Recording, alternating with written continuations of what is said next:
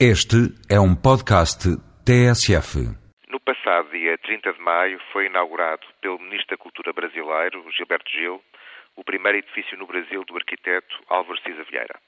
Falamos do Museu Iberê Camargo, situado na cidade de Porto Alegre, a capital do Rio Grande do Sul. Muito aclamado tanto pela crítica especializada quanto pela população local, não se trata apenas de uma nova obra que, uma vez mais, confirma o autor como um dos mais prestigiados arquitetos do mundo contemporâneo. Na verdade, estamos em presença de um dos mais extraordinários edifícios de Álvaro Siza de todos os tempos, cujo projeto, recorde-se, já havia sido premiado com o Leão de Ouro na Bienal de Arquitetura de Veneza em 2002. Pergunta-se, porquê é extraordinário? Para muitos, pelo modo como o edifício reconstrói poeticamente a relação próxima com o amplo horizonte do rio Guaíba.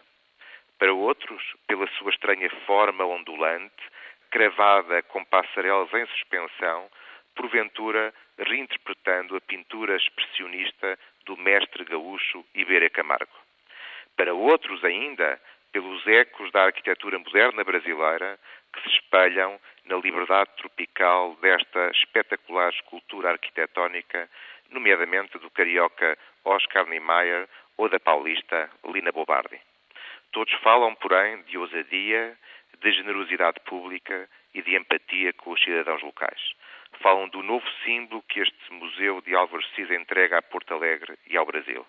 Aliás, na ocasião, Gilberto Gil afirmou tratar-se de arquitetura inteligente, apresentando-a como exemplo a seguir neste novo século.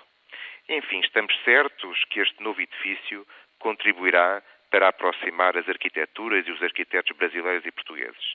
Mais certos estamos de que contribuirá também para reaproximar os dois países.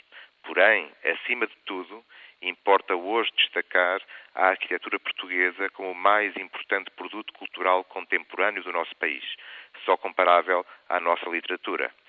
E importa afirmar a arquitetura portuguesa como recurso potencial de Portugal no mundo, indispensável a uma estratégia de afirmação durável, seja cultural ou socioeconómica. Aguarda-se, por isso, outro desempenho do Estado no que diz respeito à nossa arquitetura. Entretanto, Álvaro Siza está de parabéns pelo seu novo Museu Iberê Camargo, que estamos certos fará história.